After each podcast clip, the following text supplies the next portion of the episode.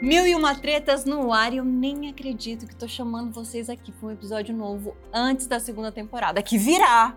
Em breve virá. É que não fazia o menor sentido a gente passar pelo primeiro Dia das Mães de Mil e Uma Tretas sem a gente vir comemorar. Na nossa casa, no nosso espaço, onde saíram tantas conversas com tantas mulheres maravilhosas que só fortaleceram e enalteceram o nosso processo, né, marido? Nossa terapia em grupo tantas coisas que elaboramos, elucidamos aqui, gente, ouvindo as histórias dos outros, dividindo as nossas. Então, eu já queria agradecer. O Mil e Uma com certeza nos curou um tanto. Agradecer e te lembrar que Dia das Mães é todo dia, né? A gente já chegou falando isso aqui. E para você não esquecer que você é a melhor mãe que o seu filho poderia ter. Que os dias são longos, são, mas os anos são curtos e que dividindo, de fato, tudo fica muito mais leve. Então a gente resolveu comemorar fazendo o que a gente mais gosta e que mais nos ajuda no processo. Dividir com vocês e com duas mulheres fodas que a gente vai ter a honra de receber na nossa roda hoje. Eu sou a Júlia e sou a mãe da Cora. E eu sou a Tayla, mãe do Francisco. E esse podcast é Coisa de Mãe. Tá aqui do nosso lado a mãe de Sara Maria, de 11 anos, e de Pedro Antônio, de 3. Rachel Maia foi a primeira mulher preta CEO de uma multinacional do Brasil. Vocês não estão entendendo o currículo e a história dessa mulher, não. Gente. Oh, e a CEO das nossas vidas, né, marida? É uma CEO do Brasil, que dispensa qualquer tipo de apresentação. Ela é mãe do Marcelo e das gêmeas Helena e Marina. Ivete Sangalo. Uh, a Obrigada, tá mulheres. a, gente assim, tá, a gente tá nervosa. Desculpa, a gente tá muito nervosa, mas a gente tá podendo com tá vocês tá, aqui muito hoje. Obrigada. Obrigado e que prazer estar aqui com Rachel, com vocês. Só, só as, as, as porretas, eu gosto assim. Só as babadeiras e confusão. Só as né? babadeiras né? e confusão. A gente está é. empolgado para ouvir de vocês, que querendo não vem de um futuro. Vem do futuro filhos né? mais velhos. Vamos começar do começo, eu acho, né? Vocês escolheram engravidar, sonharam com, com na, nas primeiras gestações. Vocês sempre quiseram ser mãe? Primeiro é um prazer estar aqui com vocês. É uma pergunta sempre desafiadora, porque a minha Sara Maria de 11 anos, ela sempre olha para mim e fala assim: "Mãe, qual o tamanho do teu amor por mim?" Falei: "Mãe, eu, a mãe não consegue medir porque você é a razão da minha vida. Mas falar para você que eu planejei, eu sempre amei criança e sempre quis ter um filho, mas não. A Sara Maria, ela veio de uma escorregada. Foi exatamente isso. Eu saí com o meu amigo para ver as luzes de Natal da Paulista. Aí no final nós fomos tomar uma champanhe, né, daquele, daquela celebração, porque ele era meu amigo, é meu amigo há mais de, hoje, mais de 30 anos, e eu engravidei. Foi exatamente isso que aconteceu. E eu sei que depois de muita terapia, depois de muita conversa com o pai da minha filha, eu, eu pude absolver este processo como um processo de muitas mães, que eu não tinha a obrigação de casar, que eu não tinha a obrigação de ficar com ele porque eu engravidei. Então, sim, todo amor e carinho para minha Sara Maria, que ela sim é a razão da minha vida, mas não, eu não tinha a Sara naquele momento como planejado. Uhum. Foi isso que aconteceu. Que e ela teve a delicadeza de fazer esse, essa, de preparar essa resposta, porque às vezes o filho ouve isso e o código fica diferente.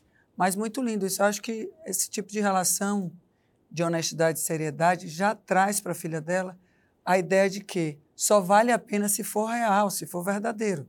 Se não for verdadeiro, não precisa seguir tantos roteiros. Eu me comporto assim com minha vida, porque eu tive uma mãe que seguiu alguns roteiros e, e deu sinais para mim de que os roteiros eles, eles, eles poderiam muitas vezes falhar e levar uma tristeza. Então, a força que minha mãe teve me tendo gerou em mim essa quase que uma organização mental.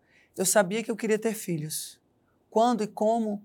Não, eu tinha uma ideia de que no momento, no início da minha carreira, eu não queria ter filhos porque eu tinha aquela relação materna de minha mãe conosco e que tinha que ter uma, uma desenvoltura e um tempo que eu não achava justo eu, me, eu, eu convidar alguém para viver comigo e não não ser uma pessoa estratégica, pelo menos a priori, né? Mas aí coisas acontecem na vida da gente, né? A exemplo da Uhum. sua filha, dessa experiência sua. No meu caso, eu queria encontrar alguém que eu tivesse um amor mais maduro, sabe? Uhum. Uma coisa mais.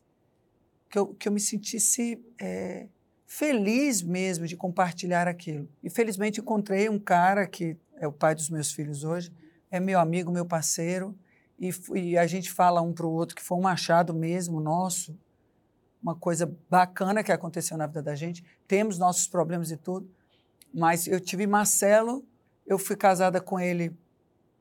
Eu fui casada com ele, não, eu conheci ele, é, ficamos amigos assim um tempo, namoramos um mês, ele veio morar comigo, com três meses eu estava grávida do primeiro filho que perdi. E aí veio o Marcelo, e a gente está junto há 14 anos, vieram as meninas na sequência. Eu vou te falar, os, os filhos são para mim assim.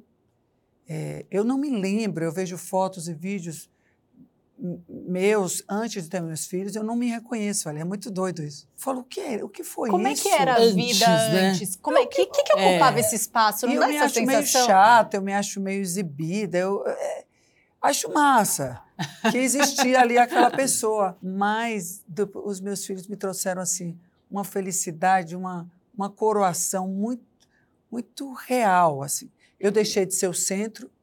Antes de ter os filhos, a gente é muito o centro das atenções de nós mesmos, né? Nem, nem dos outros. absolutamente. né? A Não é nem dos outros. Os outros estão cagando pra gente. Eu falo assim, quando o filho vem, você vai para um lugar do jogo, você consegue ver a vida de uma outra Eu forma. não tinha ideia de que eu era tão egoísta. Se alguém me falasse, eu falava, imagina, eu não sou egoísta.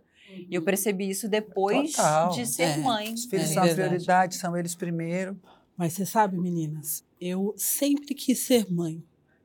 Mas aí eu vou trazer para vocês um pouquinho dessa questão do, do racismo e a maternidade e essa questão da Rachel retinta. Porque eu sempre Isso fui. também é mais um É ônus, mais, né, um, é, é mais um ponto que eu não quero ver como peso. Mas eu queria ser mãe, Uhum. mas eu era aquela que ficava encostada nos bailinhos na parede. Então eu entrei na fila de adoção. Várias perguntas. Aí o que, que eu fiz? Eu entrei na fila de adoção, fiquei na fila por aproximadamente. Porque eu tinha essa realidade do quão excludente é uma mulher preta retinta nesta sociedade. Gente, eu não quero falar com dor, porque eu gosto de sorrir, eu gosto da vida. E eu não quero pensar em quem me exclui, eu quero pensar da forma que eu me amo. Mas desta forma que eu me amo, eu quero ser mãe. Sim. Então eu pensei desta forma. Então Você eu fui para fila, fila, de adoção já depois antes, da Sara? Então, Antes? antes da Sara. E aí eu fiquei três anos. E eu engravidei. E aí, ser mãe solo, estar na fila e ter a Sara Maria, falei, putz, eu não aguento. E aí eu É saí do processo. né, eu tive uma procuradora que foi na minha casa. E aí eu cancelei o processo. Mas eu fiquei três anos na fila. Aí a Sara Maria fez quatro anos e meio e eu não perdi meu propósito. Aí quando a Sassá fez quatro anos e meio, voltei para o fórum. Falei, vou mesmo assim continuar com o meu propósito, porque eu quero meu filho do coração. E aí eu fiquei mais, acredito que mais uns voltei em processo, porque quando você sai da fila, você começa novamente. E aí eu voltei para o processo, fiquei mais três anos, não tem nada a ver por ser mãe solteira. Volta o processo, você tem que fazer tudo de novo. É, a Sara Maria, daquele inclusive, processo. é, daquele primeiro processo, porque não dava, né? Então eu era, eu, né, era executiva, tinha a minha Sara Maria, queria estar Não, com a maternidade, mas ao mesmo tomada de tempo, decisão óbvio, eu tinha que vida. ajudar a minha mãe, e que meu pai, vida, né? a minha Sara tinha que ter a, a mãe dela como reflexo. A mãe, a melhor que eu podia ser, eu, Rachel, naquele momento de vida, não com a referência de outras. Uhum. Como pode ser a sua família? É papai, mamãe, filhinha? Não! A minha família é a minha família Sim, perfeita sim. da minha forma. Uhum. Eu tenho uma família. Ah, mas a sua família é uma família completa. Não. A minha família é a minha família. A Sara, o Pedro e a Rachel. Essa é a minha pergunta. família. Você entrou na fila Então, de adoção gente- desde a primeira vez sem estar em um relacionamento. Sem estar em um relacionamento. Mas aí eu tive a minha Sara. Sim, sim. Aí Depois você que ela saiu- fez Não, sim. quatro anos e meio, Voltou. E aí voltei para a fila de adoção. Fiquei mais quatro anos e depois veio o meu Pedro Antônio. Essa satisfação, o Pedro Antônio chegou com sete dias de vida. De ter a minha família da minha forma, diferente da família. Como da a gente quer estar Ivete, feliz, né? É desta forma Uhum. esta sociedade que, que olha, né, que é essa família, papai, mamãe e filhinho, não é mais essa família. E a gente Não, tem que tomar cuidado com isso. E outra coisa que as pessoas imaginam é que nas nossas famílias distintas, diferentes, há uma, uma, uma permanência dessa felicidade quase que, que é, lúdica. Não, são ritmos, ritmos de vidas com problemas, com tudo, mas aonde a gente se sente bem, a gente está se sentindo completo e feliz. Para concluir aqui, o tema de família e mandar uma mensagem para todos. Cuidado quando a gente faz comparações e julgo para comparar com o próximo. A tua família não necessariamente é referência para com todos.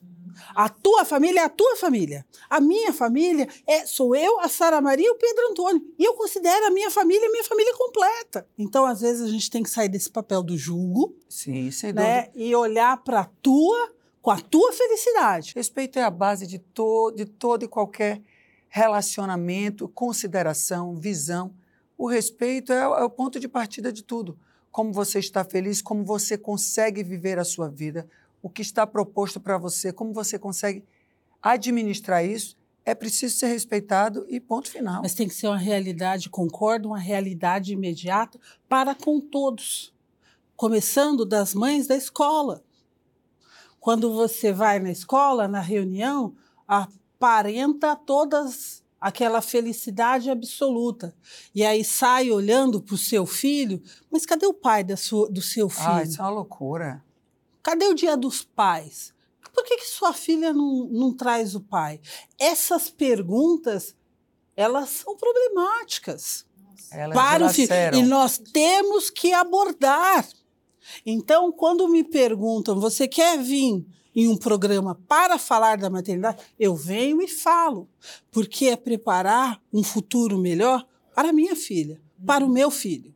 Porque eu não quero que ela chegue numa escola quando cantavam para ela, Sara Maria cabelo de árvore, Sara Maria cabelo de árvore. Eu chego lá na escola, mas cadê o pai para a gente resolver a situação? Ela tem mãe suficiente para tal, para é resolver o essa situação. machismo, é uma série de coisas implícitas É, então, nos movimentos todos. Essa é a questão. Como que nós estamos olhando, mas para o meu ecossistema? Para o meu ecossistema imediato. Porque às vezes a gente olha e fala assim: não, vamos fazer o bem, vamos mudar. Mas como você está transformando a partir da primeira pessoa do singular? Muda o seu, muda o seu primeiro, para depois começar a, a, a prospectar para o externo. Se a gente começar o indivíduo, a gente muda o E coletivo. outra coisa, que potência tem essa família que você determina que é a família mais maravilhosa do mundo? Que potência tem? Vamos entender as potências, né? Porque tem muita coisa muito montada e a potência é nenhuma. É. E essa falta de potência faz a mãe chegar para uma outra mãe e dizer: cadê o pai dessa criança? Isso, é uma isso diz sobre muito quem fala, menos a gente tem um é- episódio aqui na primeira temporada que chama Cadê o pai dessa criança? A gente fala muito sobre isso. É, sobre Mas isso, lugar completamente completamente, contrário. É. não, completamente contrário, mas que a gente que o traz pai, essa quando- cobrança de fora Aham. para mãe solo, né? A gente coloca muito É uma a cobrança solo, ma- exato. incrível. Que já tem todos os desafios da mãe solo dentro de casa para ela ainda vida. ter que lidar com um tanto. Isso é, um, é não só esse, como vários outros pontos que as mulheres vêm sendo questionadas e perguntadas o tempo E o todo. que mais me surpreende é que esse questionamento, esse julgamento, na maioria das vezes, vem de outras mulheres, Mulheres, é. mães, né? Outras Obviamente mulheres, mães, criadas posso pelo te falar? Eu dou uma banana para elas. O que eu tenho que fazer é pegar uma criança de 11 anos e fazer, filha, vem É. Deixa eu te explicar, deixa eu te vamos explicar. conversar. Não é. É. bem assim, vamos conversar. Porque, de verdade, elas que se resolvam com os problemas dela. O que me, me, me toca naquele momento É imediato quando é, atravessa como a sua minha filha. filha tá, tá lidando com Sim. toda aquela. com aquele olhar excludente. Excludente. E aí estão falando de inclusão, de É. pertencimento. Oi? Então vamos mudar a conversa? Vamos fazer a coisa dentro do seu ecossistema para você falar que a minha filha não pertence? Porque quando você fala que ela não tem pai, ela tem mãe. E essa mãe não é pai e mãe. Ela é mãe suficiente. Porque eu não sou pai e mãe. Quando as pessoas falam isso, não fala isso para mim, porque eu não sou.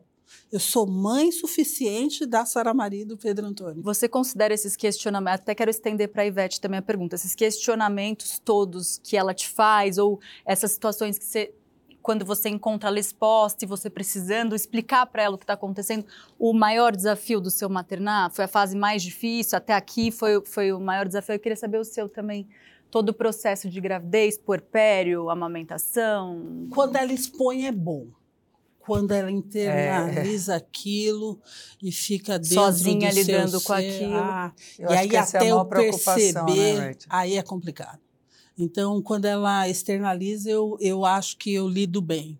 Aí, quando eu vejo no olhar dela que tem alguma coisa, mas até eu perceber, pode ser que já, já, já um provocou movimento algum também dano. Acho que Aí da é filha complicado. perceber que, às vezes, quando ela, quando ela expõe, ela vai trazer para a mãe alguma um peso maior sobre toda a responsabilidade que a mãe já tem na vida de administrar todas essas questões.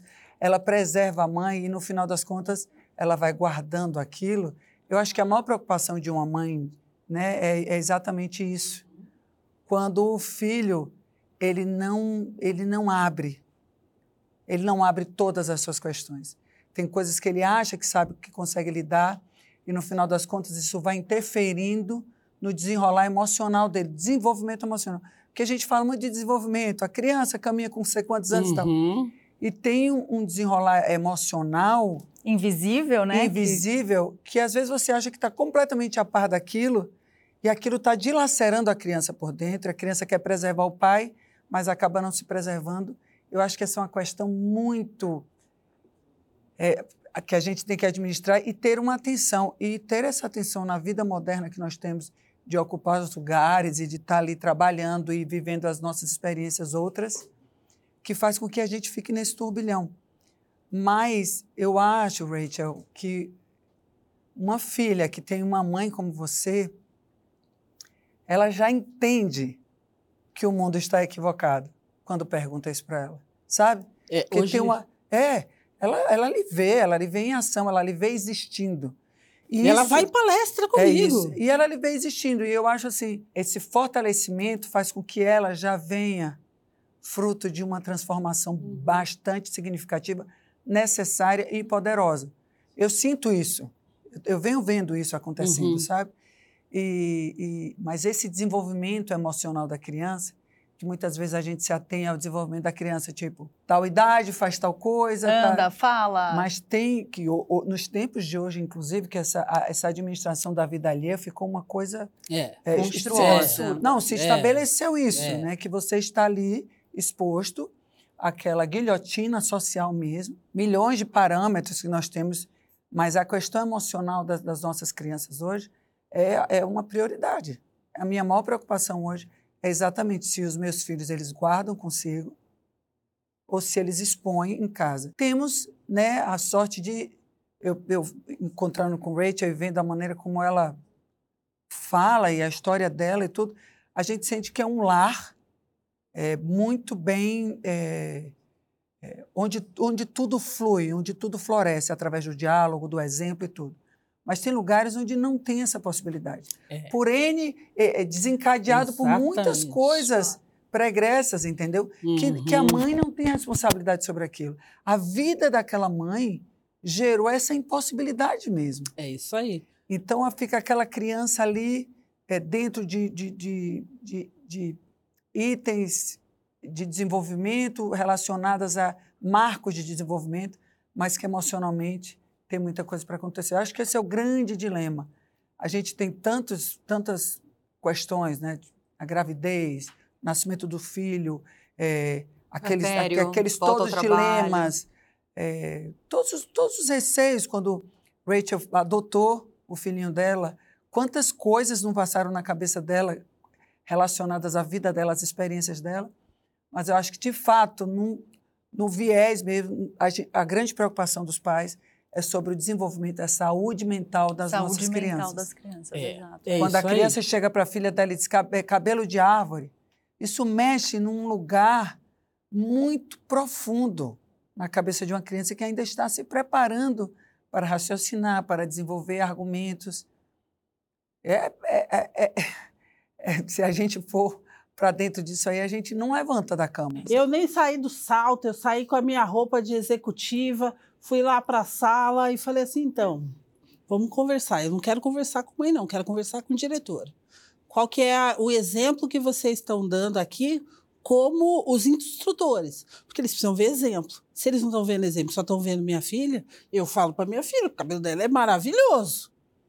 Mas se não tem outro exemplo, como é que você E a fica? instituição precisa dizer, nós Precisa. pensamos assim. Você não Precisa. está entendendo a nossa, a nossa, o nosso pensamento e a nossa filosofia. É, precisa. E tem que dar um basta. Dentro desse padrão, diz que pai e mãe vai reclamar de não sei o quê. Uhum. Não, peraí, a instituição é isso. É isso aí. Você tem, você tem liberdade para escolher estar aqui ou não. Mas em estando aqui, esse é um raciocínio da instituição. E você precisa dar um passo atrás, respirar fundo e respeitar. Mas falando de adoção, se vocês me permitem, é, quando o Pedro Antônio chegou na minha vida, logo no primeiro momento eu entrei com o processo de já estar perto do Pedro, porque o fórum pediu para que eu desse amor. Porque ele nasceu com um quilo, alguma coisa assim, então eu precisava estar perto para dar amor. Ai, porque o amor Deus. era parte do processo para ele começar a ganhar o alimento, né? dele, né? O alimento. É, e aí o, o Pedro Antônio, depois de trinta e poucos dias, saiu do hospital. Assim que ele saiu do hospital, uma, uma, uma vizinha, uma pessoa X, olhou para a cara dele assim, olhou para minha cara. Mas ele é teu filho? Aí você, as pessoas precisam trabalhar mais o seu eu, E que, sabe? e que pergunta Mas é não, essa? mas então, mas, mas então, É meninas. sobre isso, é É- sobre é saber sobre da vida do Sabe? outro. Mas as pessoas precisam trazer este olhar do humano, sabe? O olhar do e se fosse comigo? Sabe? Trazer essa responsabilidade para, para comigo, para os meus, para os meus filhos. Sabe? Trazer essa dor se fosse com o meu. Enquanto não trouxer essa pergunta, meu filho, é, como se nasce prematuro, tem algumas alguns desafios. Ele tem pezinho equino, meu filho, faz fisioterapia um dia sim, um dia não. Sabe? É, aí, mas você pegou mesmo com defeito, Ah, Ah, não, Perguntas. gente, é perguntas que você fica assim. Mas é ótimo nós falarmos isso, sabe? Dessa forma. Esse olhar, porque dele, esse olhar ju- de- te- do julgamento. te leva a interiorizar e falar assim: hum, eu acho que eu, de repente, eu não fui tão profunda, mas o meu olhar foi um olhar superficial. discriminatório. discriminatório. Meu olhar foi um olhar que não foi acolhedor. Então, é importante. E as pessoas precisam exercitar, sabe o que, Rachel? É, as situações. Nesse caso específico, você estava com seu filho prematuro e tal. Não necessariamente se colocar nessa posição de mãe de um filho prematuro, mas se colocar aonde aquela pessoa está mais fragilizada sobre algum aspecto da sua vida e alguém chega introduzindo uma pergunta completamente fora de, de, de Poxa propósito. vida, se não fosse eu que tenho uma pessoa, eu tenho uma empresa, uma consultoria que só lida com diversidade e inclusão. E se não fosse uma mãe tão preparada? Estão preparados. Teria arrasado com o mundo Ia dela. receber aquilo ali Teria. A Thay, ela perguntou: aonde você está enquanto mãe? De repente eu não estou tão preparada, porque eu acredito que como mãe a gente nós construímos o amor. Eu não sou aquela. Mas você acha Sara que tem alguma mãe que está preparada? Nasceu esse Você negócio de estar que com amor. isso? Uau, eu ainda não tava com aquele amor uau. Eu acho Eu fui que não construindo. sei, preparada, a Você gente vai se sente construindo, preparada, não sei se, se, se não sei Existe. se Eu acho que não acho que é um desafio tão um maluco, desafio. porque é o, é o inesperado. O inesperado. Não é. É. uma coisa que a gente. É um inesperado. E não há nada que uma outra mãe Essas diga. misérias do ser humano, você não está preparado para um tipo de comentário desse. Não, e as perguntas elas nunca acabam. Agora a minha atual é o segundo, né? Toda hora você vai ter o segundo. Aí você tá, você se sente preparada para um segundo? Eu até ia perguntar isso para vocês dois, porque vocês têm um intervalo meio parecido, longo, você tirou Talvez o processo e depois É, voltou com o processo do Marcelo Uhum. para as E gêmeas, é tem tudo uns tão nove anos diferente. aí. É- é- a gente tenta colocar tudo num roteiro. Um filho é um filho, uma experiência com um filho. Eu tive meu filho, ele tem 13 anos agora. Eu tive meu filho, é, eu já tive. Ah, Maria, você vai ter quando? Vai ter quando? Eu falei, peraí, eu não estou pronta para ter um filho com 25, 26. Eu digo, eu vou esperar. Aí quando eu estiver sentindo que eu tenho é, algum equilíbrio para assumir esse Foi desafio. por isso que você esperou Foi. os nove anos? Eu falei, e teve é também nove, essa né? coisa a assim diferença? Não sei. de diferença. Deles. Mas para ter Marcelo, eu era muito cobrada, porque eu tive. Marcelo com 37 anos. Eu tive a Sara com 40. E foi assim, Calma, você teve Eu- Marcelo com 37. 37 anos, eu tenho Você 50. engravidou com com 36 e... e, e Engravidei e- com 36, mas foi assim, tipo, eu já tinha namorados de não sei quantos anos, então não vai eu dizia, não, não vou ter com ele, mas tá namorando por quê? Eu digo, "Eu estou me divertindo. Mas no Tô namorando- silêncio em casa, você sentia essa pressão antes ou não? Eu sempre fui muito solta. Tá. solta. Sempre fui muito solta, eu nunca ficava pensando sobre isso, porque não era uma coisa que eu sentia. Eu namorava tanto tempo com não sei quem. Eu não sentia que eu queria ser mãe eh, naquele relacionamento, ou fora do relacionamento, ou numa experiência. Não estava pronto. Eu tava... Aí, com 35, eu falei, pô, eu acho que comecei a pensar e tal. E tinha namoricos, namoros, não sei o que, encontros de toda a ordem que poderia ter acontecido com o Uhum. Rachel, que deve ter Uhum. sido uma delícia ter tomado essa champanhe com luz de Natal. Se a madeira deitou é porque estava gostoso. Se vai ter futuro ou não vai ter futuro, o futuro já está ali estabelecido naquele momento. Teve futuro porque se encontraram, se beijaram, se amaram. Linda engravidou, vou ter a minha filha. Não vou casar com você porque foi lindo aquilo que a gente teve, mas foi real. Uhum. Aconteceu. Uhum. Não foi, não foi uma imposição de nenhum dos lados. Uhum. Um momento que favoreceu aquilo. Então eu pensava muito sobre isso. Tanto que quando eu conheci Daniel, não teve namoro nem noivado. Três meses Foi depois, na bora, mamadeira bora. cantor, é isso aí, vamos embora. Grávida, com 37 anos eu tive Marcelo. Foi uma experiência maravilhosa. Seu puerpério, você lembra dele? Foi foi uma experiência maravilhosa. Agora sim, eu não lembrava de mais nada. Eu li em algum lugar que você pensou, inclusive, em abrir mão da carreira. Foi, é eu verdade fiquei meio ou- doida no hospital, fiquei doida. É, eu também, eu já. É. Quem- eu disse, eu quero não sair fica? pelo fundo. Alguém não fica Alguém doida? não fica... Eu fiquei doida. Você era pra estar no trio e estava na maternidade, né? Porque ele ainda escolheu nascer no carnaval, Mas não Marcelo, assim, eu tive ele, na, eu tive ele, foi, eh, foi uma experiência muito maravilhosa. Não tenho como negar isso. foi uma Hum, experiência. que lindo. E eu tive ele, na hora que encostou assim, eu falei, meu Deus do céu. Meu Deus do céu. Eu dizia, eu Daniel, vá dar aqui. banho, segure na mão dele, não solte, eu tinha medo de trocar. Sabe aquela loucura de mãe? e aí ele veio, eu falei, Daniel, eu decidi que eu não quero mais cantar. Ele, aí, aí Daniel, que é da área de saúde, falou assim, meu amor, presta atenção. Vem comigo. Eu vou tá Vem comigo, Olha, vem mim, comigo. olha no fundo do meu olho. Repare, você está sob efeito de hormônio. Entendo. Oxitocina. Acho que vou conversar. Vamos conversar, eu vou ajudar você nessa decisão. Mas não é hoje. Uhum. Vá por mim, não é hoje. Eu até queria que você ficasse só comigo e as crianças. Mas não é hoje, respire. E eu fui respirando, os hormônios foram saindo. E eu me lembro quando eu cheguei com o Marcelo em casa, eu falei assim: bota no berço? Fico no colo? Uhum. Deixa eu botar no berço. Ah, não, acho melhor ficar no colo. E eu fiquei ali, naquele movimento, tomada completamente. E um dia, eu estava no sofá. Por quanto tempo sol- assim esse Ah, negócio? amor, não assim? lembro, amor. Eu estava drogada. Tava Muito ocitocina, drogada. É, oxitocina E eu estava bombando. ali com ele na varanda, tomando aquele solzinho, dando de mamar. Passou Daniel, eu falei, Daniel. Eu tinha esquecido de Daniel.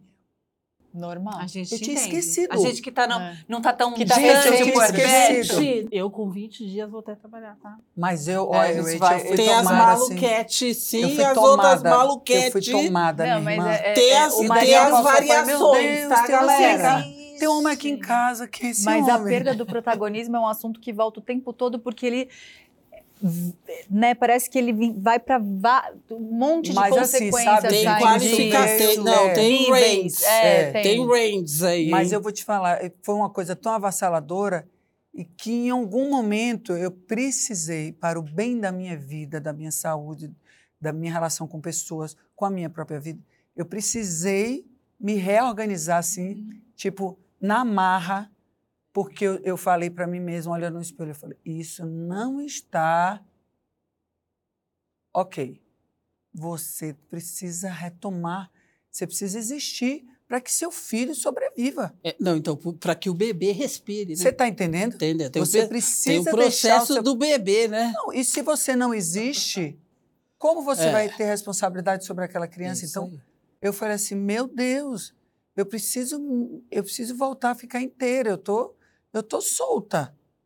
Eu tô à mercê de tudo isso. Então, eu fui me equilibrar. Tanto que, oh, meu Deus, coisa linda. Tô grávida, gente. Eu me encontro meio que nesse momento, sabe? A gente tava conversando aqui antes, né? Então, de. de- eu preciso me ju- juntar aos. Mas, Os olha, caquinhos. mas isso é um tempo. É, Até É, nisso, eu acho que a gente, a gente tem que empoderar mulheres. Uhum. a entenderem as suas potências, o feminino e tudo.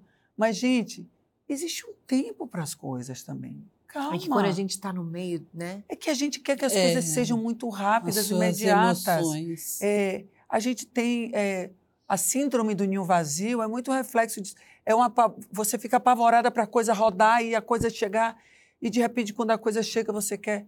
São essas crises que a gente tem na vida e que tem esse sabor, que a gente está vivo, sentindo coisas. A gente tem o poder de sentir essas coisas. Eu acho isso. Então, assim, é esse primeiro momento da vida da criança gera esses medos, essas inseguranças, gera uma culpa desgraçada. Uhum. Tá aí uma mulher. Uhum. Ó, e assim, uma mulher como Rachel, ela é, ela é muito importante na vida de muita gente, para até além da vida dos filhos delas. Então, como é que ela se divide? Aí vem a culpa, não estou com os meus filhos, mas, Ih, mas tenho que.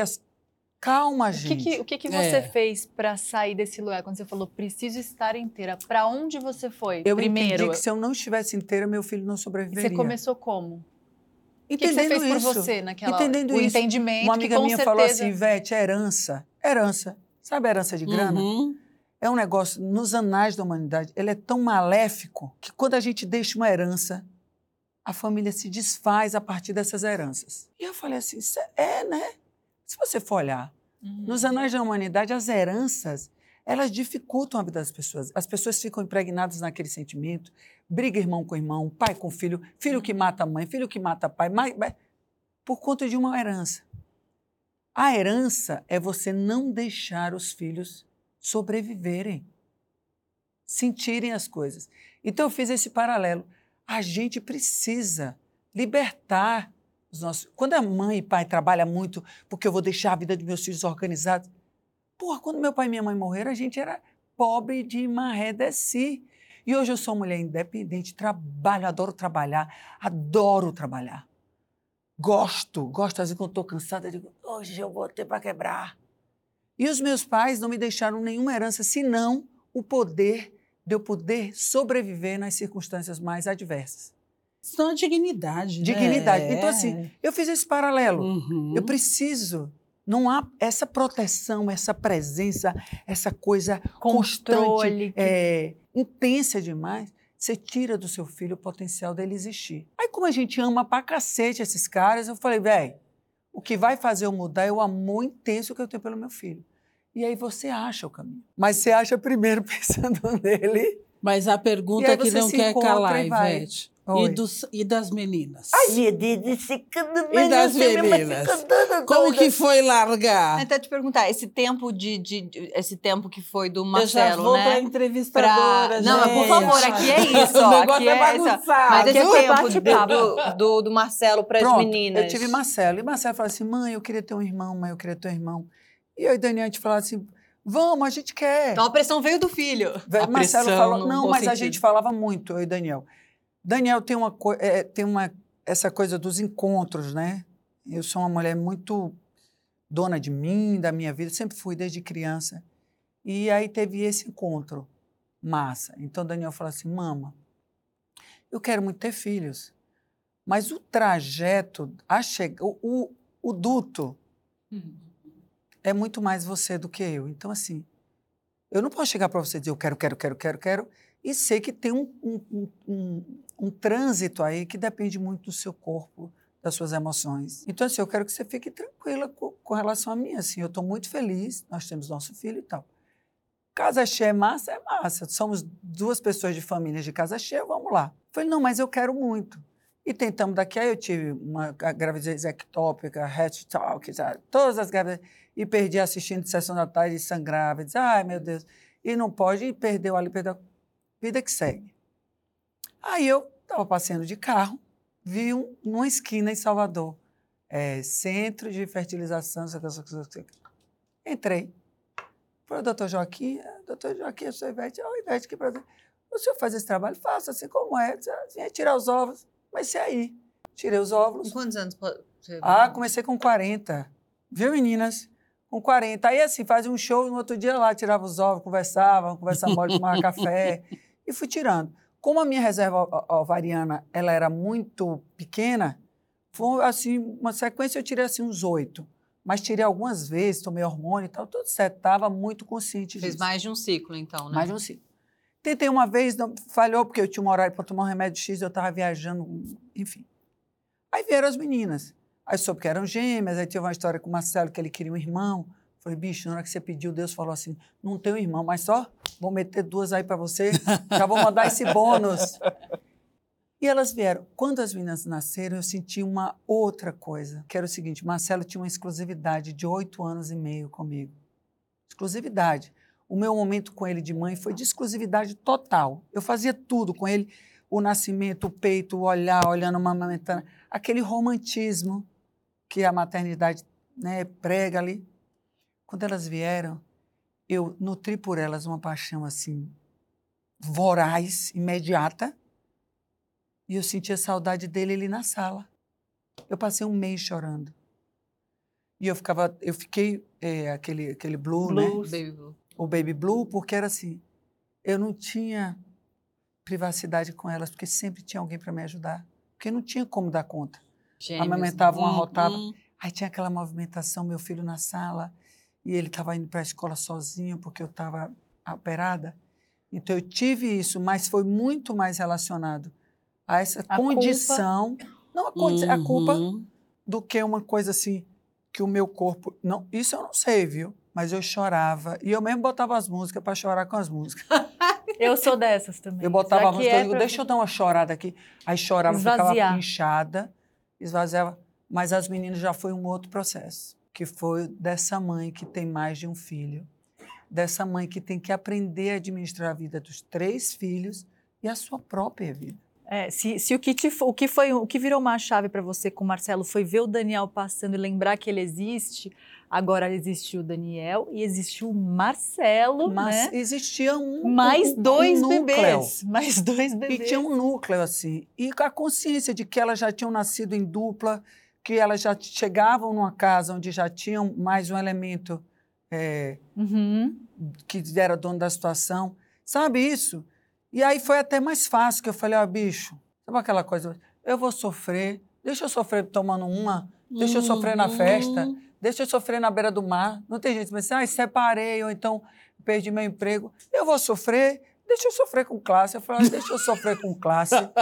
Eu vou me cair para dentro aqui e botar o povo me ajudar mesmo. E, e vamos lá, e vou chorar mesmo. E até que um dia ele falou assim, mãe, eu queria lhe contar uma coisa. Eu disse, que foi, meu filho? Eu tinha assim um mês de parida, ainda estava muito no naquela coisa dos pontos e tal. Ele falou, eu gosto mais do meu, eu amo mais meu pai do que você. Aí eu falei, Pronto, aí eu falei, é, meu filho, pronto. tudo bem. Aquelas mães cabeça que lê livro, sabe? Hum. tudo bem, filho. É sobre, tá tudo bem. Ele tinha oito. Ele tinha, a minha menina tinha um mês, ele tinha oito e meio. desceu para ir lá no mar com o pai. Liguei para minha terapeuta. Ela falou: Não, não deixe seu filho falar isso a você, não. Ele pode até sentir, agora ele não pode lhe dizer isso, não. Peguei o maiô, botei e desci. Mergulhei em tempo de me fuder toda com os pontos, pá, pá, pá. Quando eu saí, ele veio correndo e falou assim: Mãe, eu estava mentindo. Eu digo: Não importa, nunca mais diga para sua mãe isso, porque eu sofri muito. Você nunca mais diga isso para a mamãe. Você pode até sentir, você chama seu pai para dividir para não guardar só para você. Mas pelo amor de Deus, não faça isso mais comigo, não. Que eu fui no inferno e voltei. Ele, mãe, eu estava brincando. Eu digo, é, miserável, tu me paga. e ali eu também resolvi uma questão também de não ser aquela mãe, ah, claro, uhum. meu filho. É, eu tenho que esperar seu tempo. Não, irmão, você vai aprender agora. Faça isso comigo, não. Você é de atravessar os nossos limites, porque a gente não, não. quer que eles.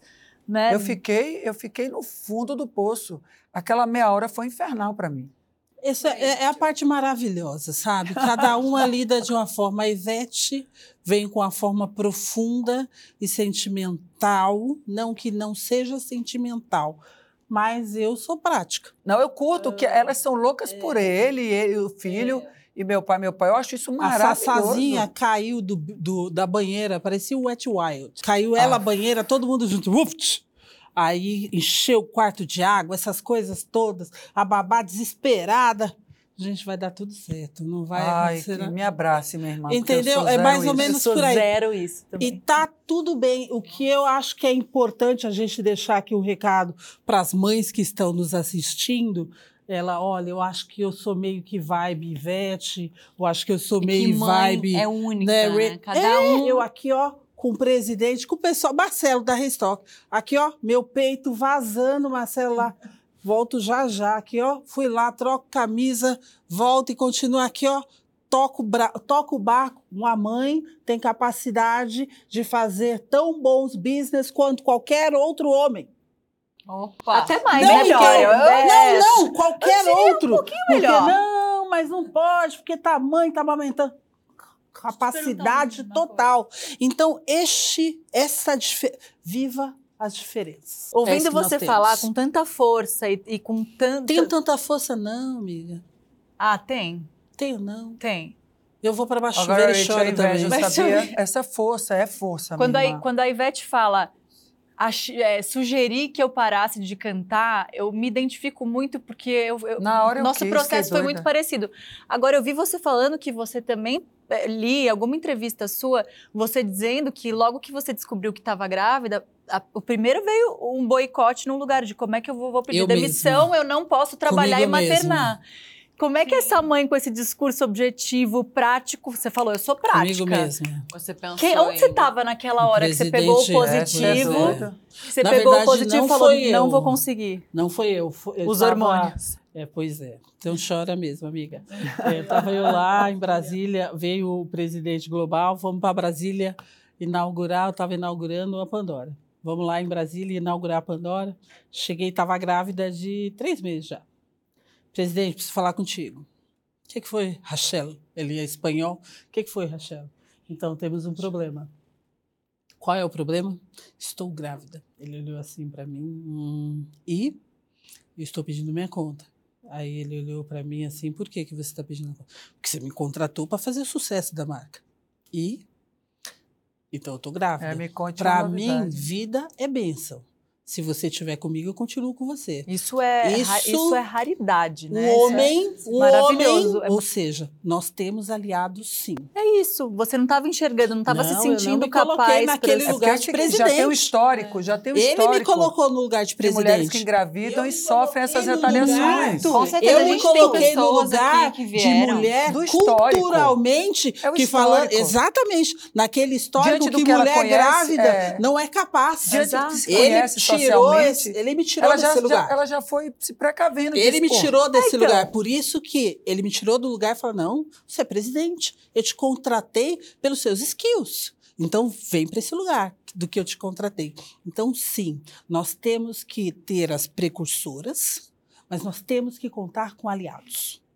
Os aliados são fundamentais. Os aliados, é, eles perfazem mais de 62% das cadeiras de presidentes. Então, nós temos que contar com eles para abrir espaço para outros da diversidade sentarem nas cadeiras de presidente, sim. Mas Então, Rachel, foi isso você que só aconteceu. pensou assim por conta do histórico É, o que, ou que por te uma, uma questão sua particular? Porque tem uma coisa que Não, foi porque mulher grávida. Foi isso. foi só isso. Mulher Ela é grávida, objetiva mesmo, irmã. histórico. Mulher Eu- grávida eu não pode ser a presidente. fazer uma pergunta em cima Não é? disso, porque é, você voltou a- ao trabalho com 20 dias. E a Rachel falou, eu quero voltar, pu- pura e exclusivamente porque eu quero voltar Não. com 20 dias, ou se existia esse mesmo peso do, poxa, mas se eu não voltar, Não. uma mulher grávida que está Você quis voltar com 20 amamentando... dias por que razão? eu tinha dentro do meu ser que eu queria fazer uma marca de sucesso.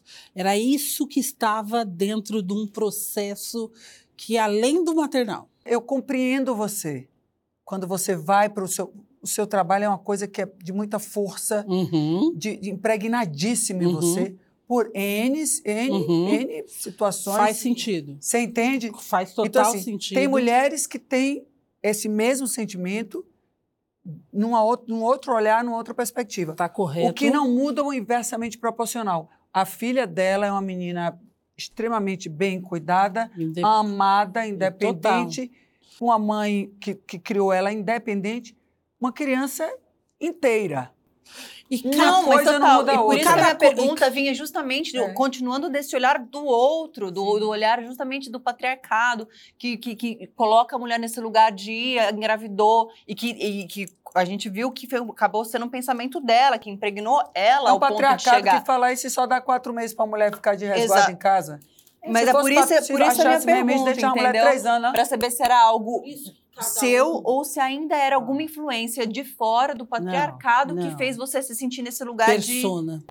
Não. É, isso é, da, Persona. é, são suas escolhas, seus desejos. Exatamente. É isso. Por isso que a escolha tem seu ônus e bônus. Né? E às vezes a minha escolha, eu quero ter o mesmo bônus que ela teve. Mas é essa comparação Sim, que as sim. pessoas fazem. É, mas não tem que haver comparação. A gente Mas tem que entender. ainda é é este Sim. o processo que eu estou falando, que aí eu insisto. As suas escolhas têm que ter os ônus e os bônus. Não, sem dúvida, Rachel. Tem que ter Não, essa dúvida. Responsabilidade essa mulher- abertura. Por isso que ler, por isso que buscar conhecimento te empodera. E esse empoderamento, esse conhecimento adquirido, ninguém te tira. É aquilo que eu falei, a sua vida, a sua posição e o que você provoca é infinitamente mais avassalador e necessário, historicamente, do que uma escolha minha na- dentro da minha vida. De privilégios, entendo milhões tá de falando. privilégios que eu tenho, que nós temos, Eu e que uma entendo. mulher preta, que mãe independente, uma mulher com esse potencial. Eu entendo o que você está falando. Eu entendo. E é isso, é e uma eu vou escolha. compartilhar aqui o que aconteceu e nunca compartilhei nem no livro. Eu vou pôr no meu próximo livro. O Zé Roberto Marinho, é, ele fez uma ação com a Glória Maria no clube que não deixaram um garoto negro entrar. E aí ele levou a Glória no momento seguinte para falar, olha, comigo ela pode entrar. E eu estava num restaurante, eu tive um, um momento de business X com, com o Zé, e aí eu entrei, eu ia entrar no restaurante e a pessoa me bloqueou. Ah, Eu não estou dizendo de muitos anos, tá? Eu estou dizendo 2019. Não estou dizendo, tipo Ontem, assim. ontem, é. E aí o Zé pegou e falou: ela tá comigo, pô. Ele teve que falar, aqui, na Faria Lima, ela tá comigo. E eu falei pro Zé, eu falei, Zé, eu não preciso de você para me chancelar para entrar em restaurante. Vamos ali no próximo? É este momento, é é isso aí. É isso este. aí. Esse momento de decidir É, sobre isso. exatamente. E é isso aí, minha irmã. Decida, sabe o que você quer. Qual é o seu papel de fala? Qual é o seu papel? E qual é o seu papel, né? Aí tem Se seu ônus e seu bônus. É, eu, eu vi também uma, uma, enfim, lendo uma matéria sobre você, que o seu, seu pai, é, você quis seguir a carreira dele de aviação, em algum mais jovem e tal, e ele É. chegou um momento e falou, não, vai estudar, e que hoje você agradece É, ele não vem falou mais. comigo, não. Ele me podou e me pegou e me levou na faculdade. Era em cima disso que eu, que eu queria perguntar, Gente. assim, e eu vejo o, o Marcelo já ali tocando com Fiquei você, puta da vida com meu pai. músico. Fiquei seis meses sem falar com ele. Eu vi. Puta! Ele me levou para falar o quê? Ele falou assim: caboclinha, filha minha vai fazer faculdade, depois você faz o que você bem entender. Você está vendo como, como uma postura desencadeia Firme. outras Uhum, tantas uhum, coisas. É, é, é, É. é sobre essas escolhas, Uhum, uhum. né? E, e aí eu vejo que o Marcelo já tem todo esse, essa, essa- esse, esse dom para música e tal. E eu, uma mãe com um neném de um ano, que fica aqui pensando. é, a- até que ponto vocês acham, na criação de vocês, um já tem 13, ela já tá com 10, 10 né? Sara Maria 11, 11. Pedro a Antônio gente falou 3. 10, então a gente falou errado. É, até que ponto a gente interfere né, nesse, nessas escolhas profissionais? Porque eu, com a criança de um ano, vejo. ao- Ah, vai ser músico. Falo, não, não vai ser músico. Não vai ser músico, muito difícil, isso aqui. Ah, vai ser advogado. Não, não, não, advogado não. Tipo, eu já, com a criança de um ano, fico nesse dilema de, de até onde eu interfiro, como eu influencio ou não. E aqui a gente. Eu, eu queria ouvir de vocês o que, que vocês. O que para você significou que foi muito. E como você vê isso já nas escolhas dos. Vocês veem nas escolhas dos filhos de vocês, até onde vocês interferem. Usando o que Rachel falou do pai dela, foi esse pai que colocou na faculdade, foi esse pai que criou ela.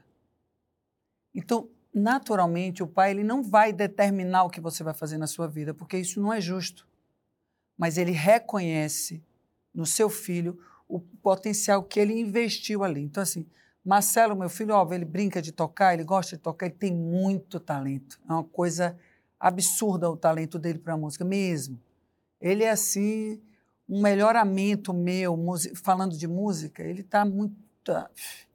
Ele anda ele veloz na frente. Só que assim, eu acho lindo quando ele toca, mas eu prefiro que ele ache lindo também. Eu não quero que ele faça aquilo que é do meu, meu, meu prazer, que eu acho isso um, um absurdo. Você é, agora você orienta os seus filhos. Você É coloca seus filhos nos trilhos.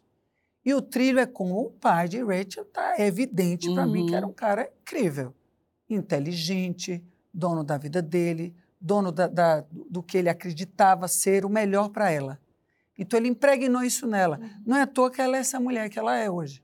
Ela pode ter ficado puta na primeira semana, no Seis primeiro meses. seis meses ali, mas Cheia dentro de dela, personalidade. mas dentro dela, ela sabe que o pai dela só deu um empurrãozinho para aquilo que ela já É. estava predestinada a fazer. Então, uma coisa é você fo- favor- eh, fornecer ao seu filho, favorecer na educação de uma vida, não é apenas de um momento. E ele vai fazer a escolha que é dele, é para ele, porque não existe coisa mais triste na vida de uma pessoa do que uma, uma pessoa frustrada. A pessoa frustrada vai olhar para você e vai dizer assim: Mas esse é seu filho? Você pegou as... essas frustrações todas levam a esses seres humanos que a gente tem que conviver hoje. Então acho que eu, acho que a gente tem que educar indivíduos e esses indivíduos naturalmente farão escolhas eh, acertadas na vida. Eu é assim que eu penso. 100% de acordo. A Sara Maria ela já pensou em ser da NASA, ela já pensou em ser eh, veterinária, ela agora ela está na parte de chefe. A única coisa que eu falo para ela, seja o melhor naquilo que você optar a É isso ser. aí. Mediano, o mercado está lotado. É, Mas aquilo que você optar a ser, seja o melhor. Então, é mais ou menos por aí. Então, hoje, é, a universidade, no nosso tempo, né, Ivete, a universidade tinha um peso diferente. é, que tem hoje. Hoje, meu Deus, mudou Ent- muito É, mudou muito. Então, tem pers- outras perspectivas. Hoje é, é importantíssimo você ter conhecimento dos Objetivos de Desenvolvimento Sustentáveis. É importantíssimo você estar conectado com questões da Agenda 2030. Então, pode ser que isso te torne um bom profissional. Então, é importante você conectar a empresa a uma boa governança, à inovação que leve a essas conexões Novos trabalhos a Indígenas. partir de muitas consciências. Indígenas. é, é importante você entender por que, que o metano não pode ou pode, por que, que, carbo, por que, que o neutro não pode mais e tem que regenerar. Tudo isso faz parte de um presente e futuro imediato. Então, é este conhecimento que nossos filhos é, precisam ter. É, tão import é importante, eu estou dizendo é que a universidade caixa, acho, é. não é importante, mas eu estou dizendo que tem outros tantos conhecimentos muito importantes emergenciais, também. né? Sim, sim, sim. que, que acabam criando novos trabalhos, Uhum. novas visões de trabalho. a gente sai um pouco daquele rito. Nós vivemos um rito, né, né Rachel? Um rito. Sem sombra de dúvidas. A gente tinha um rito a seguir. Hoje os ritos são muito, são muito não.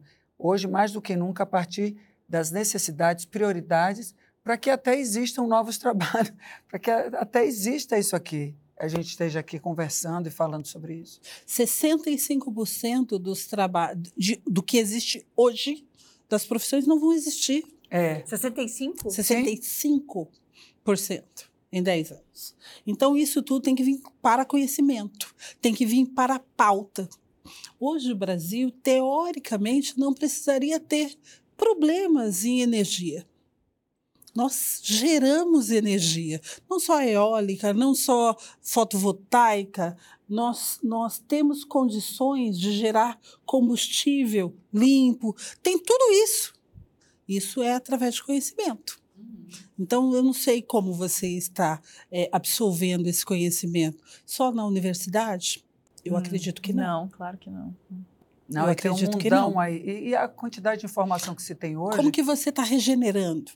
Como que você está usando de uma forma bem simples? A casca do coco. Sabe, tem muita coisa aí para ser feito. E tem uma relação demais com as novas profissões associadas ao ganho de dinheiro, de volume de dinheiro que é uma outra questão aí que tem que se tratar futura, já, mas para o futuro, é porque temos essas necessidades, mas existe também um nicho que cresce, que ganha-se muito dinheiro, mas que não tem sequer qualquer relação de proveito dessas novas profissões. Mas isso são discussões. É, pra... é uma outra você boa já, discussão. Você já, boa discussão. Você já começou alguma coisa com a Sara? Total. papo já? Total. E aí eu tenho uma outra dúvida. Essa você... geração está muito relacionada Mas, também com o ganho muito, do dinheiro. É, a, essa geração ela está muito mais antenada ao meio ambiente e menos à diversidade. A diversidade não é um problema tão grande para eles quanto o meio ambiente. Outro dia eu tirei o meu tênis no, no farol e dei para o rapaz, porque estava descalço, estava com a Sara Maria. É, eu falei para ela, Sá, é assim que a gente tem que tratar o próximo. Ela olhou para mim, mãe, isso é obrigação. Agora a gente tem que ver o porquê que ele está aqui. A gente tem que entender o porquê que ele perdeu a casa. Talvez tenha sido por um enchente, papapi. A preocupação é outra. Ela me assusta. Né? Essas Uau. crianças, então. É o acesso à informação. É, total. E muita fiz... gente importante falando, né? Tendo, tendo lugar para poder. Eles fizeram é, as excursões é, em nascentes, eles vão é, onde estão a, os. onde está poluindo mais o rio Tietê, o que está acontecendo, por que se polui e assim por diante. Quais são as empresas que mais poluem? Isso tem que vir para a mesa. Essa discussão. Então, ontem não estava discutindo porque era só um fator, era ganho. Hoje, pessoas estão no centro da discussão. E isso é fantástico. Poder entender que pessoas e resultado estão na estratégia isso deve ser discutido. Os investidores querem entender por que pessoas e estratégia estão na mesma mesa. Por que, que nós devemos trazer mais diversidade para que a foto desta, dessa mesa aqui seja diversa? Não é porque é bacana a foto. Não, é porque é porque assim vai te que trazer ganho. Não, não é porque a sociedade. Que, que, é, Ivete, desculpa, que, que seja por uma questão de justiça social, ótimo. É porque vai te trazer ganho. Não, mas não é só exclusivamente por ganho. A gente não, não mas... pode criar uma ideia de sociedade onde aquela ideia é uma ideia padronizada que na prática as pessoas existem. Mas se você não no fizer dia -dia pelo pessoas... social, Sim. faça pelo financeiro é provado sim, que a diversidade te traz ganhos. Então, é, já é que provado. Você não quer entender por um lado, faz entenda por, um, por outro. Por outro. Sim. É provado. Fato. Quando você apoia mães empreendedoras, você está aprovando um ecossistema de pequenos e médios empreendedores que, que vai fazer a coisa acontecer. E que existem. É falar de uma sociedade que nutre quase 70% do PIB essa conversa que nós temos que ter e que é possível e que é gostosa de se fazer sem ter que se fechar numa sala e falar assim: não, isso é conversa dos meninos. Não é. Isso é nossa conversa. Uau. Vocês duas têm filhos. pra aprender, né? Vocês Só duas assim, têm. ó. Você tem, né? O seu menino tá com dois, né? Minha- meu Pedro Antônio está com três. Três. Então Ele ainda. nasceu no dia 12 de outubro, dia de Nossa Senhora. 12 de outubro, dia Ai, das crianças. agora é 13. 12 de outubro. Minha Nasceu filha é dois. 13 de outubro. Na madrugada de 12 para 13. 12 agora pra nasceu. 13? 13 já, É. 4 da Toda manhã. libriana. É, Pois aham. é, 12 de outubro. Essa responsabilidade, né? de um- criar um filho homem e uma filha mulher. Vocês sentem alguma diferença no processo? Total. Eu sinto, É, mas me aquela perguntam muito assim, Vete, como é que você vai educar suas filhas para esse mundo machista? Eu digo, veja bem, a prioridade é ele. Ele é Eu exato. tenho que tratar com ele. Exato. É e vou te falar, aí. assim, é, dentro de casa, tem um movimento para com todo. É sempre o meu olhar só com todos. O- Eu, eu falo com o Daniel assim, Daniel, porque ele é de uma geração onde isso, isso foi tratado muito, quase nada. E muitas vezes ele conversa comigo e eu falo, não, isso aí, isso aí não- nem pensar. E não é do ponto de vista de, de dessa coisa mandatória, assim. Não, é, é esclarecendo, porque está tão, enra... tá tão Ah, estruturado certeza. que a pessoa acha que, que não tem outras possibilidades, que é aquilo ali. Não.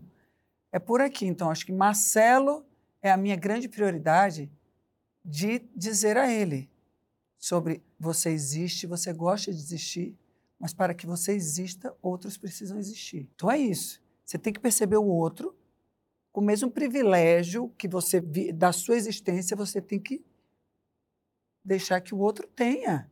Senão você não vai existir. Sozinho você não vai existir. Então isso é uma comunicação. E assim, é, mulheres, homens, sociedade, pessoas, indivíduos, indivíduos, a consciência do indivíduo e tentar sinal, tentar não, eu faço isso diariamente, sinalizar para ele, corto na carne, porque eu digo assim, aplique isso à pessoa que você ama, você ama a sua mãe, aplique isso à sua mãe, aplique às suas irmãs. Vamos aplicar a elas. Tudo bem, você vai fazer? Perfeito. Mas se tiver alguém que faça com suas irmãs, como é que a gente vai fazer? Então, eu acho que essa consciência Que ele já a tá partir do super amor na- mesmo. nessa idade, né? E a partir do amor, da empatia, de você tentar sentir na sua pele o que poderia ser aquilo na pele de outra pessoa. Quando você traz à criança essa consciência, é porque essa palavra empatia, empatia a gente tem usado muito, mas ela é muito necessária.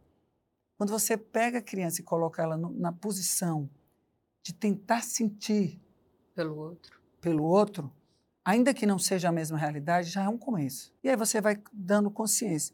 E as minhas filhas, assim, eu acho que eu, eu busco viver a minha vida dessa maneira. Eu não quero mentir para mim mesma que eu acredito numa coisa e eu vivo outra. Eu aplico na minha vida diariamente. E como a Rachel falou, tem o ônus e o bônus. Dentro dessa, desse equilíbrio, qualquer ônus que vier ainda vai ser menor do que o bônus de eu ser eu mesma dona da minha vida, dona das minhas opiniões. E isso eu passo para as minhas filhas e para Marcelo também. E aprendo todos os dias. Todo dia eu estou querendo aprender alguma coisa para poder, através da informação, eu saber mais quem eu sou e as coisas que eu quero, né? Essa busca o tempo todo. Então, eu acho que consciência sobre isso eu tenho que ter primeiro dentro de mim. E te dá também o, o direito né, deles viverem a fase, né? Porque 11 anos, por exemplo, é uma pré-adolescência. Que tem um momento delas. sim, Né? É, sim. Que tem lá um momento e tá tudo bem. Para não sufocar É, também. exatamente. Então eu vejo isso da Sara e aí a diferença que tem da Sara agora me ajudando com o Pedro, porque nós não podemos esquecer. Eu sou mãe solo, né? A, a Ivete ela, ela compartilha com o marido. Eu não posso sufocar a Sara Maria porque ela não é responsável por criar Sim. o Pedro. Claro. Então nós temos que ter essa, essa bo- esse bom balizador para que a coisa aconteça. E o Pedro é babado e confusão. Ele é ligado no que ele vive. Agora gente. também, a gente tem que apresentar os dois. O quê? A gente, pra eles se, Meu Deus se do céu. gastarem ali. Porque Meu agora Deus. ela acorda três piruetas, quatro, né? Por mim, quebra a Meu casa Deus, toda. Ele não, ele não cansa nunca. Então, mas só Graças que a ele Deus, não Rachel. cansa. Hoje eu consigo colocar meus filhos na tela do conselho. Eu acho que ontem, onde só tinha o mesmo perfil de conselheiros, essa é a realidade. de uma mãe conselheira, aonde o conselho não acaba, meus filhos chegaram da escola. Gente, espera só um pouquinho. Ó, o Pedro chegou. Porque ele fica lá bombando. E o conselho tá que lá planeta é esse que acontecendo. só existem mães que ficam em casa? Não existe isso. Não, gente. então, é isso. E é virtual o negócio. Aí vai lá, quando eu não estou em casa, quando não é virtual, ok. Então, esta é a realidade. E aí eu já ouvi as pessoas, pô, cara, quando entra criança, parece que não tem aquela, né, aquele commitment, aquele comprometimento. Seriedade. Então, né? vamos conversar, cara. Qual foi a entrega que eu já dei aqui? Boa. Pá, pá, É. pá, pá, pá. O que é que você quer de mim? Cara, não, obediência não. ou você quer resultado, é, né? vamos medir entrega. Não, você tem um. É outstanding. Então, é isso. Tenho dois filhos. É, foi- eu tô aqui para isso. Eu lhe entreguei. Não, É não- isso. Você quer obediência ou você quer resultado Então, do mas- que eu estou fazendo? Mas é importante para que a gente empodere outras mulheres, né? Para que não olhe e fale assim, putz, é chato, não pode mostrar. Então, mostra o seu resultado. Né? Os seus filhos vêm no pacote, porque faz parte do seu, do mulheres seu ecossistema. Faz parte da tua vida. Sara Maria e o Pedro Antônio fazem Parte parte, da minha vida. E eh, aproveitando esse gancho, nossa última pergunta, infelizmente. É, se vocês tivessem, né, eh, eles fazem parte da sua vida, eles, nossos filhos fa- fazem parte da nossa carne, da nossa essência, da nossa história.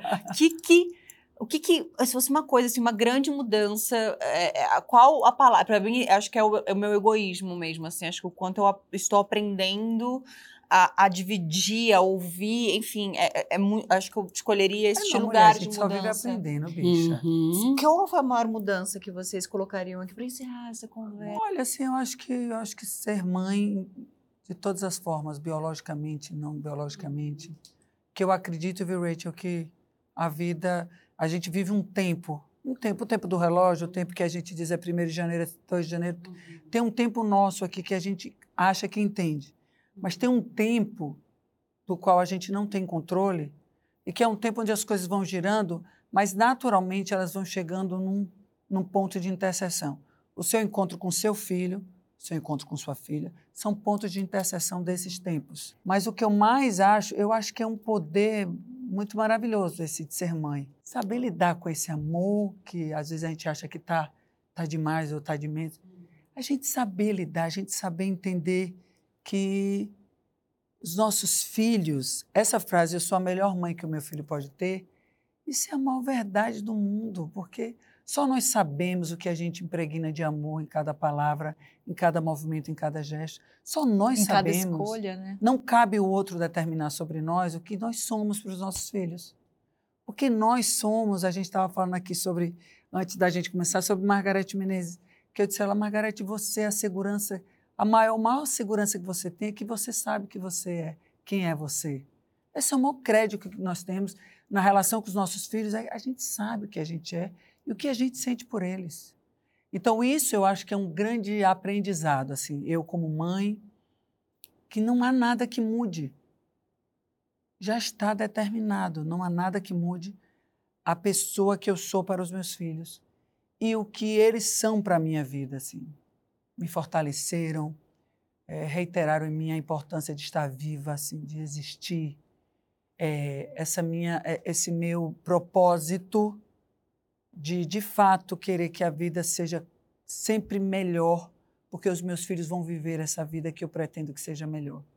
Isso perpassa por várias questões que nós falamos aqui: compreensão, respeito, eh, eh, essa integração do ser humano com o lugar onde ele vive, a necessidade mútua que nós temos da natureza e a natureza tem de nós cuidarmos, né, disso tudo. Então, assim, eu acho que os filhos eles vêm são sempre um melhoramento, ainda que a gente tenha dores, dúvidas, medos, eh, sejamos muito corajosas em momentos, sejamos muito covardes em outros. Mas eu acho que o filho é o melhoramento da vida, da gente. Maravilhosa. Ela falou por nós duas. Por nós quatro. Pelo amor de Deus. Mas a Sara Maria, é, eu sempre fui meio tratorzinho, sabe? Eu sempre cheguei, fiz, aconteci. Mas a Sara Maria, ela me ensinou a, a compreender um pouco mais através do olhar. Sabe, eu, é, em alguns momentos, eu tive o anseio de responder e trazer soluções, incluso para a vida dela. E aí eu aprendi a olhar no olhar, aquele olhar doce, tranquilo, querido, mas que não era necessariamente a resposta que eu estava dando, né? Era o tempo dela. Então ela me ensinou a olhar nos olhos de forma genuína. Então eu tive que desconstruir boa parte de um processo de dar a devolutiva para dar o tempo da pessoa. Então eu aprendi isso com a minha filha, Uau, com a Sara Maria. Foi foi fantástico. E aí eu uso para a vida, eu uso isso para minha vida pessoal, para Seu- minha com vida certeza, pro seu familiar trabalho também, para não? minha vida do corporativo, principalmente é onde eu passo a maior parte do, do meu dia acordado. Então eu aprendi a olhar nos olhos das pessoas que estão à minha volta e tentar lê-las um pouquinho para entender se eu estou de forma correta, se eu estou falando no tom que eu não estou assustando, se eu estou falando no tom que, eu- que elas estão me compreendendo, ou se eu estou sendo agressiva demais, sabe? Tentar olhar e entender qual está sendo a reação que eu estou causando no interlocutor. Porque quando a gente é executiva, quando a gente está num processo aí de vida há mais de 32 anos, é, só trazendo retorno, tanto para investidor, res, resultado, tatati, tatatá, a gente tende a, a ser muito prática. Mas nem sempre a praticidade é o que todo mundo precisa ou quer. Isso eu aprendi com a minha Mas, filha. Rachel, deixa eu te falar uma coisa. Para existir a sua filha lhe trazendo esse, esse presente desse olhar, é preciso existir uma Rachel primeiro, viu? Eu sei, eu sei. eu Calma, sei, calma, minha irmã. É preciso que você for, você falou, eu sou muito, Eu sei. você é muito Eu casca sei. grossa, mas é preciso para que sua filha exista, lhe trazendo essa compreensão, é preciso você vir primeiro, assim. Eu Você sei. sabe disso, né? Eu sei, eu sei. Mas eu me peguei em alguns momentos, Ivete, tendo que redesenhar. E às vezes isso dói. É, eu sei mesmo. Opa! Como dói. Então, aprender esse, esse baile aí da vida é. Mas foi preciso você, fe- você chegar assim. como? É preciso, né? Como? Você teve que chegar assim, são 32 anos chegando assim. Aí vem essa menina que tem essa mãe que existe dessa maneira e diz a ela: respire, calma. Aí ela lhe traz o olhar. Porque para ela já é um outro movimento, mas foi preciso você vir Com primeiro. certeza. É. É, mas tem muita gente aí melhor que eu no processo. Cala a boca, senhora. Ah, que eu vou bater Era pra estar foto. encerrando, ela tá fazendo a gente ter vontade de começar É. Duza. Vamos começar outra conversa. Peraí. Com essa boa das outras. Tem uns bolos aí atrás, vamos Oh, continuar as conversas. céu. cafezinho. Gente, é isso. A gente queria ficar ainda aqui. Obviamente, eu sei que vocês estão sentindo a mesma coisa. De não, peraí, não, calma, não, queria. Mas é esse especial maravilhoso com essas nossas convidadas maravilhosas. Feliz Dia das Mães, viu? Feliz Dia das Mães, esse Pra presentão. todas as mamães. Ah, vamos terminar então com uma mensagem. O que vocês diriam para as mães que estão assistindo a gente aí? Calma, minha irmã. Eu diria o mesmo. Calma, minha sister. Eu diria o mesmo. Calma, calma. Respira. É bom, é bom. Você é já bom. é. a É? É a nossa manhinha, não é isso? Ah, É, É bom, é bom. Feliz Dia Feliz das Dia das Mães. Beijo, gente. Beijo, beijo, gente. Até já já. Tchau, tchau.